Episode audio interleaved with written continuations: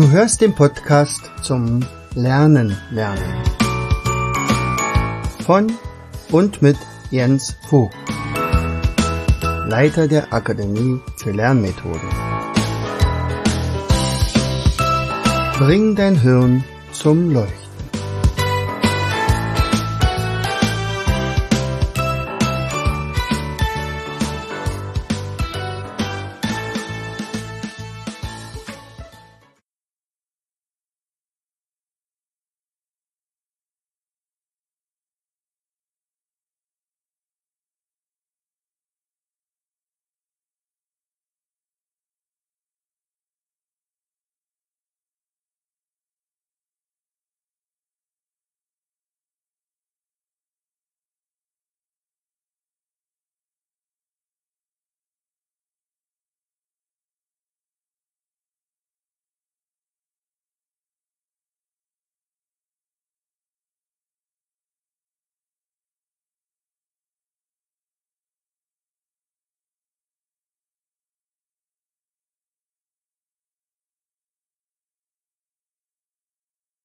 Hallo und herzlich willkommen zu einer weiteren Episode unseres Podcastes Bring dein Hirn zum Leuchten. Hier ist wieder dein Jens und ich freue mich, dass du auch diesmal wieder eingeschaltet hast. Heute geht es um Visualisierung. Also ich, du weißt, ja, ich bin der Lehrer äh, im Moment an einer Grundschule und mir wurde der Gesellschaftsunterricht äh, der sechsten Klassen zum Beispiel übertragen.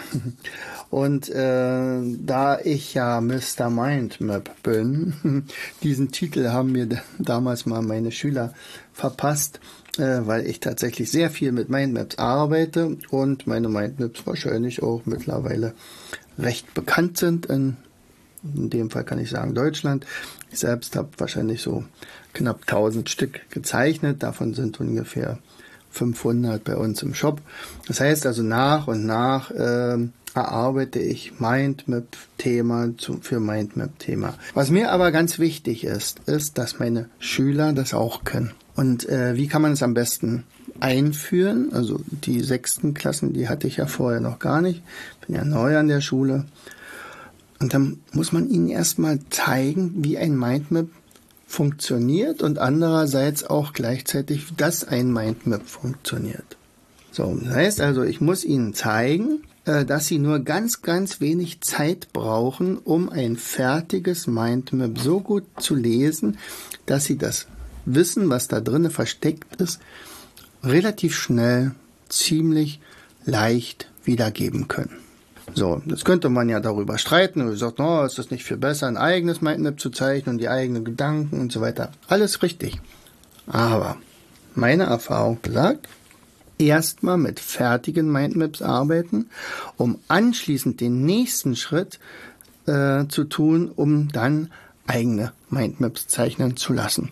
Also ihnen natürlich auch beizubringen, äh, dass, also wie man solche Mindmaps erstellt. Gleichzeitig ist es nämlich auch eine sehr schöne Vorlage, äh, dass man sagt, okay, jetzt gebe ich dir ein anderes Thema, aber schau dir wirklich das Mindmap an, was du jetzt hast und gestalte es so ähnlich. Nicht genauso, aber so ähnlich. Die Prinzipien musst du dabei beibehalten. Und dann passiert nämlich Folgendes, das ist das sogenannte, äh, also diese berühmten Spaghetti-Neuronen, also hat so hat Vera Birken mir das damals gesagt, also Spiegelneuronen. Das heißt, also ich lebe das sozusagen vor mit dem Mindmapping und die Schüler verarbeiten das und machen es einfach nach. Spiegelneuronen, vielleicht nochmal ganz kurz erklärt. Also, das ist dieses imitierende Lernen. Das heißt also, man sieht, wie ein anderer irgendetwas tut und übernimmt es dann fast intuitiv.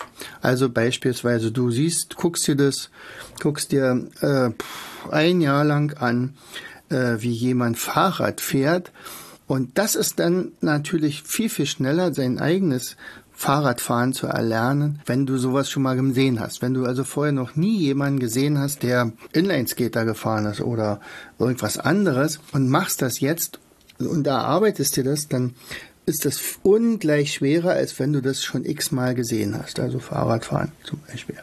So. Und das gleiche gilt natürlich auch fürs Mindmapping. So, mit meinen Schülern gehe ich immer folgendermaßen vor. Ich sage, Leute, wir haben ein Thema, also bei mir ist es Gesellschaftskunde und ich bearbeite gerade die Demokratie. Und mein Thema ist in diesem Fall, und das gebe ich euch mal einfach vor, äh, die Grundlagen der Demokratie. Wie ist denn das überhaupt alles erstmal entstanden? Das gab es ja nicht schon immer. Wir, für uns ist das ja, fast gang und gäbe, dass wir also Erwachsene zur Wahl gehen und irgendwas da wählen und dann freuen wir oder ärgern wir uns darüber, was die Leute machen, die wir dann gewählt haben. Ähm, aber wir haben halt keinen König und einen, keinen Alleinherrscher oder sonst irgendwen. Äh, und ähm, das heißt also, wenn irgendwas in der Politik nicht gut läuft, dann sind wir schon selber dafür zuständig, weil wir haben es ja gewählt. Also das Volk in dem Fall. So, aber es war ja nicht immer so. Also wir erinnern uns, es gibt ja Könige. Es gab Könige bei uns in Deutschland auch. Und äh, es gab äh, in Russland einen Zar. Oder es gibt in, in Japan den Kaiser. Und alles sowas. Also es gab immer schon Herrscher, die bestimmt haben, wo es lang geht. Die Demokratie das hatten wir vorher schon erarbeitet, ist ja irgendwie die Herrschaft des Volkes. Also die, die vom Volk ausgeht. Aber wie genau ging es denn los? So, und als ich mir dazu Gedanken zu Hause erstmal gemacht habe, war mir erstmal klar, äh, wie drösel ich denn die ganze Geschichte auf? Und da habe ich mir also Mindmap gezeichnet in die Mitte, Thema Volksherrschaft in Athen, geschrieben und die Demokratie. Man könnte auch sagen, Wiege der Demokratie. Und äh, dann habe ich überlegt, welche Unterthemen nehme ich denn. Und das ist bei einem Mindmapping immer wichtig. Man muss sich also vorher Gedanken machen, wie will ich, denn die ganze Sache dann nachher strukturieren. Und das fällt übrigens Schülern, egal welchen Alters, von Anfang an immer schwer. Aber wir müssen sie ja dazu bringen, weil äh, dieses Wichten und darüber nachdenken, was ist wichtig, was ist nicht wichtig, was lasse ich weg, was ist nur ein Beispiel, ähm, ist es das Wesentliche, was wir damit ausdrücken. Ich habe ja keine ganzen Sätze dort in so einem Mindmap, also muss ich mir vorher Gedanken machen. In dem Fall habe ich mir Gedanken gemacht und bei mir waren es halt acht Themen. Ich kann euch die mal ja sagen. Also erster Ast habe ich geschrieben, seit wann?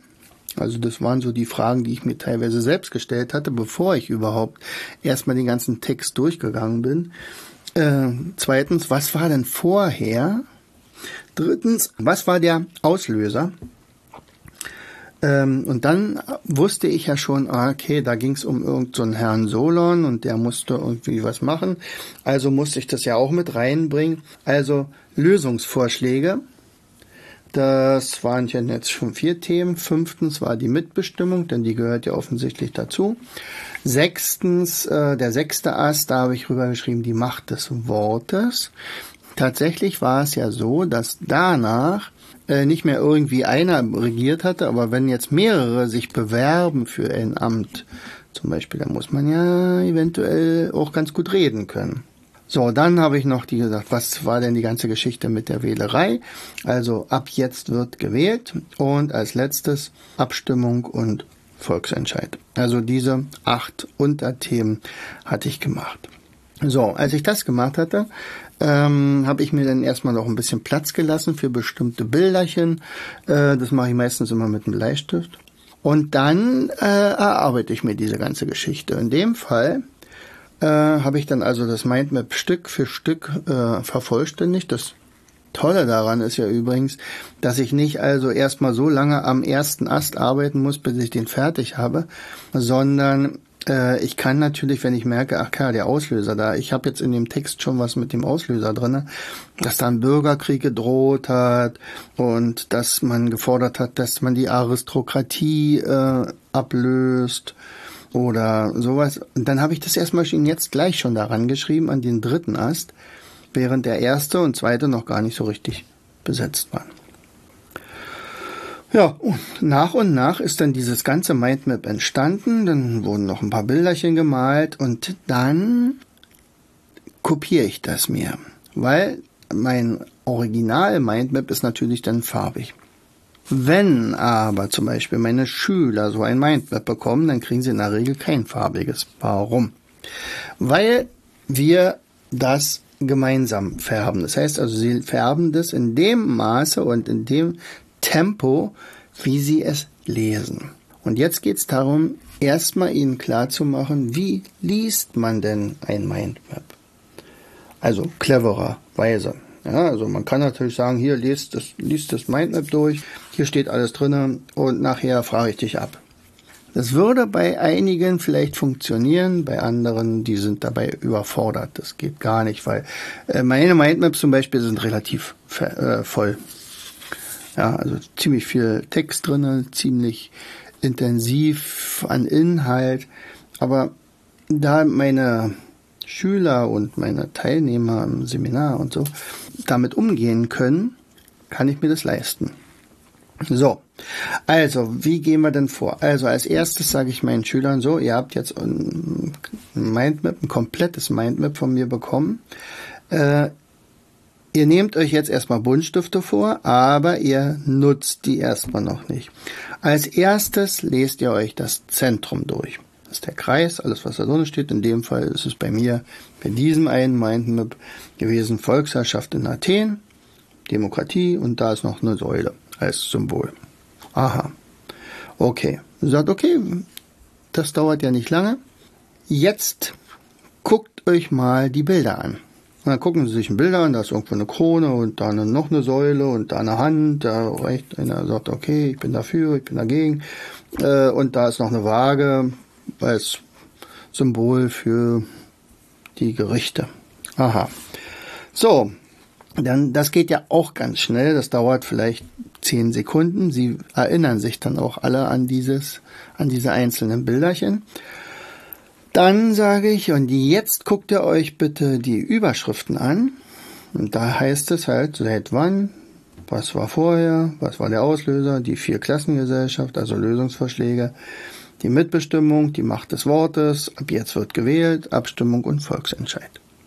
So, das sind diese acht. Okay, können sich nochmal kurz überlegen, welche Teile, dann frage ich auch nochmal nochmal nach. In der Zeit habe ich übrigens immer die Zeit gestoppt. Also immer, so lange wie sie raufgucken durften auf das Mindmap, haben, hab ich die, lief die Zeit und wenn sie, wenn wir darüber kurz geredet haben, dann habe ich die Zeit wieder gestoppt. So, dann habe ich gesagt, okay, jetzt überfliegt ihr das ganze Ding nochmal, gebt euch dafür 15 Sekunden Zeit. Ihr lest es aber nicht, ihr überfliegt es nur. In dem Fall passiert nämlich wirklich was Fantastisches. Das Gehirn scannt jetzt das komplette Mindmap und ich behaupte, und ich bin mir da ziemlich sicher, dieses Mindmap ist jetzt als Foto im Gehirn abgelegt. Und zwar in dem Fall tatsächlich wahrscheinlich in der rechten Gehirnhälfte. Das, die ist aber vernetzt mit all diesem Wissen, was wir so irgendwie mal mit Demokratie gehört haben. Aber es ist wie ein Bild abgelegt. Es bleibt aber erstmal passives Wissen und man kommt da nicht so ohne weiteres ran. Also müssen wir Ast für Ast durcharbeiten. Und jetzt kommen die Buntstifte ins Spiel. Also zum Beispiel, ich sage meinen Schülern, jetzt lest ihr bitte Ast Nummer 1. Wie heißt der? Seit wann? Aha. Okay, und da steht dann drauf, größte Machtentfaltung der Hellenen, der Griechen, Zeit der Perserkriege. Oh, da steht sogar eine Jahreszahl, 594 vor Christus. Aha, vor Christus. Solon vermittelt zwischen den Streitenden. Mhm, gibt also irgendwelche Streitenden, mehr weiß man noch nicht. Und wo? In Athen. So, jetzt wissen wir also, größte Machtanfaltung der Hellenen, also 500 ungefähr, na vielleicht 600 vor Christus. Ein gewisser Solon spielt eine Rolle, Zeit der Perserkriege. Und okay, das haben wir jetzt verstanden. Wir wissen noch nicht ganz genau, wie wir es einsortieren können, aber diesen Ast malt ihr jetzt bitte mit einer Farbe an. Welche Farbe ist vollkommen egal, meinetwegen blau. So, wenn ihr damit fertig seid, dann geht's zum nächsten Zweig oder zum nächsten Ast. Und da steht ja, was war vorher? Also auch die Griechen hatten früher einen König. Ja, ein paar haben wir schon mal gehört, König Midas vielleicht oder Krösus oder so. Und diese Könige wurden aber im Laufe der Zeit irgendwie durch Aristokratie, also den Adel, abgelöst, weil ein König alleine hat also nicht so besonders toll gearbeitet. Der wurde auch nicht gewählt, sondern der hatte, also zu Anfang vielleicht ja, aber später ging es dann der Sohn von dem und dann wurde der ermordet und weiß ich was alles. Also es herrschten zu diesem Zeitpunkt hauptsächlich Fürsten. So. Und diese Fürsten beanspruchten jede Menge Abgaben von den Bauern, Handwerkern, Fischern. So. Und äh, ja, das war eigentlich vorher. Fakt ist aber, dass die fleißige, fleißig arbeitenden Menschen bettelarm waren. Denn die Abgaben wurden immer höher und die Menschen wurden, also die Arbeitenden, wurden immer ärmer. Durch diese hohen Abgaben. Daraus folgte, dass also Hungersnöte entstanden und das in einem, tja, so großen Weltreich, wenn man so will. Ja. Der Auslöser, und das war jetzt Nummer drei der Äste, war, dass also viele Griechen ihr Land verließen. Du sagtest, ich krieg mein Kind oder meine Familie hier nicht mehr ernährt, ich muss hier weg. Vor allen Dingen die Städte, die sogenannten Polis, diese Hungersnöte wurden so schlimm, dass also ganz, ganz viele Menschen einfach da nicht mehr existieren konnten. Das gleichzeitig, obwohl die Reichen immer reicher wurden. Also Not und Elend waren typisch.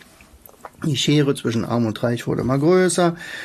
Ähm, und jetzt drohte dort ein Bürgerkrieg. Also man kriegte mit, also es geht nicht mehr lange gut einerseits die, die abhauen, okay, die sind weg, aber die, die da bleiben, die protestieren immer mehr und immer mehr. Und wenn die jetzt wirklich den Adel stürzen, dann gibt's eine Revolution. Das sollte vielleicht ja auch nicht unbedingt das Ziel sein. Also wurde ein griechischer Staatsmann namens Solon beauftragt, du hast jetzt mal dir ein paar Gedanken zu machen und wir wollen von dir eine Lösung haben. So. Und dann, als das dann zum Beispiel klar war, also diese Abschaffung der Aristokratie hm, stand nicht so sehr in seinem Interesse, äh, aber die Auswanderung musste gestoppt werden und vor allem diese Unzufriedenheit. Als wir bis dahin gekommen sind, hatten jetzt die Schüler schon drei Äste ausgemalt. Und jetzt gehe ich mal noch auf das eine und dann beende ich aber auch die Geschichte hier mit der Demokratie. Also, welche Lösungsvorschläge hatte er denn? Er sagt, naja, also irgendwie muss ich möglichst viele an der, ja, an den Entscheidungen beteiligen. Also, nicht jeder kann jetzt so ein Staatsamt übernehmen. Ich glaube, das ist ziemlich klar. Aber ähm, es ist auch nicht das Richtige, wenn ich jetzt nur noch den Adel frage, äh, wie machen wir denn das jetzt? Also die Bauern, Fischer und Handwerker, die sind ja viel mehr ähm, also, was machen wir?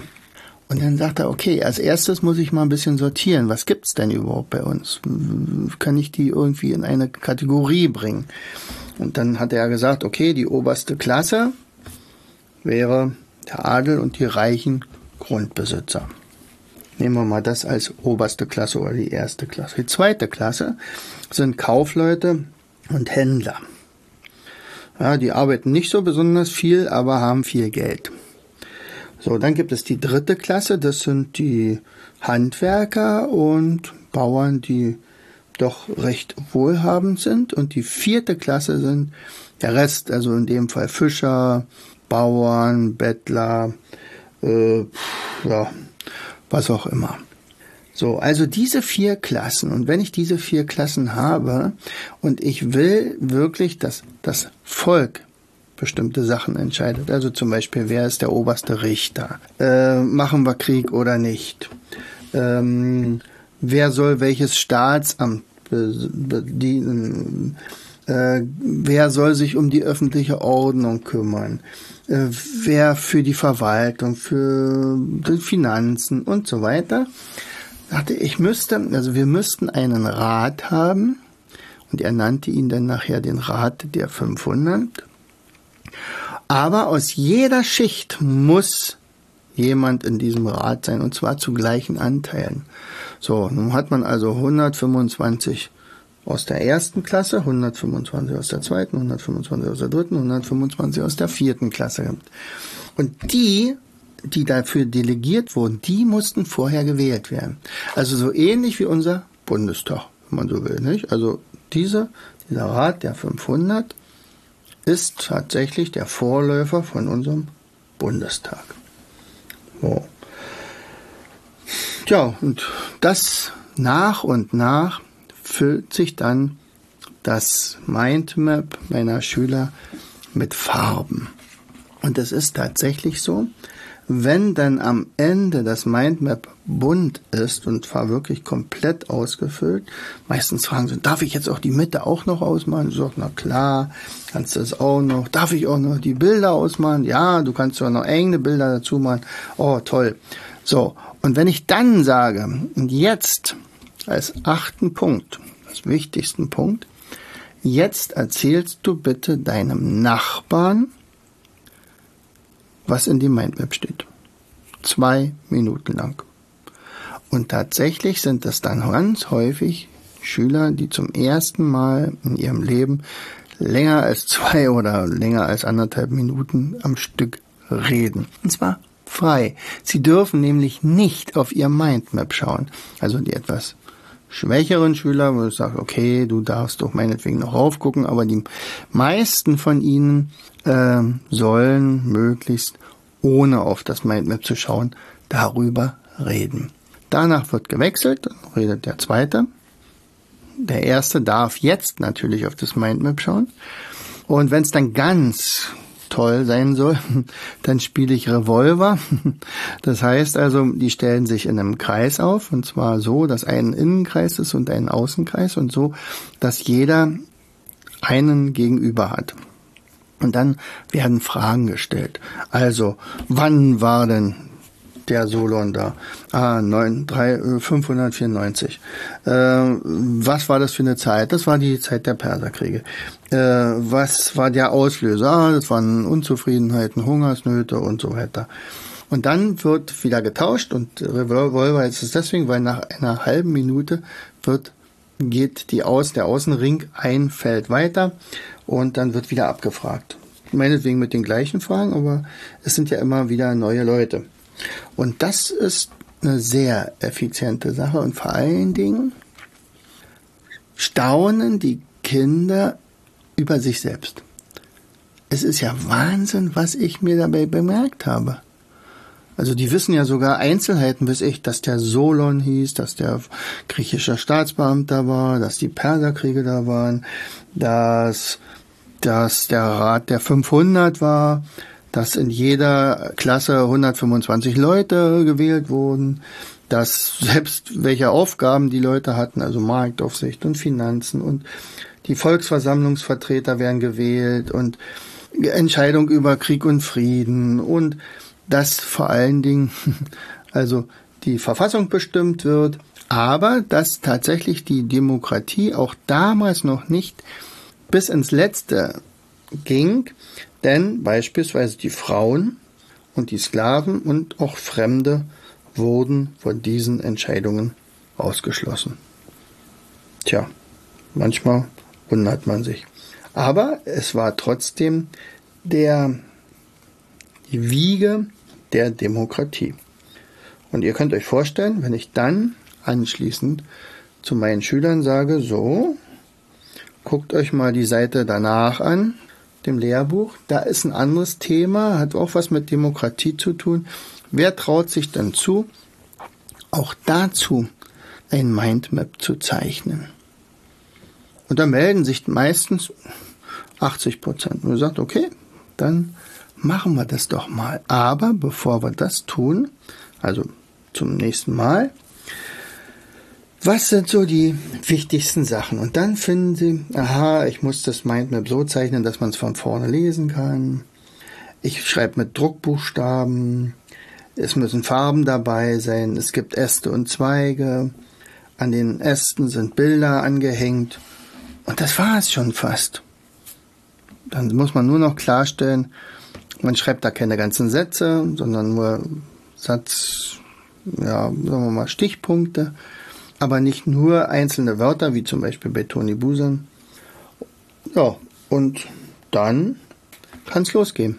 Und dann nennt auch diese Klasse mich irgendwann mal Mr. Mindmap. In diesem Sinne, herzlichst, euer Jens. Du hörtest den Podcast Das Lernen lernen. Bring dein Hirn zum Leuchten. Von und mit Jens Vogt, Leiter der Akademie für Lernmethoden. Gerne lade ich dich ein, uns auf unserer Seite zu besuchen. Klicke einfach auf www.afl-jv.de.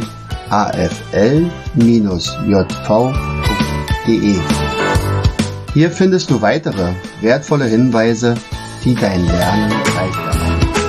In unserem Shop www.mindmaps-shop.de wirst du viele praxiserprobte Produkte rund ums Lernen. Bis zum nächsten Mal. Dein Jens.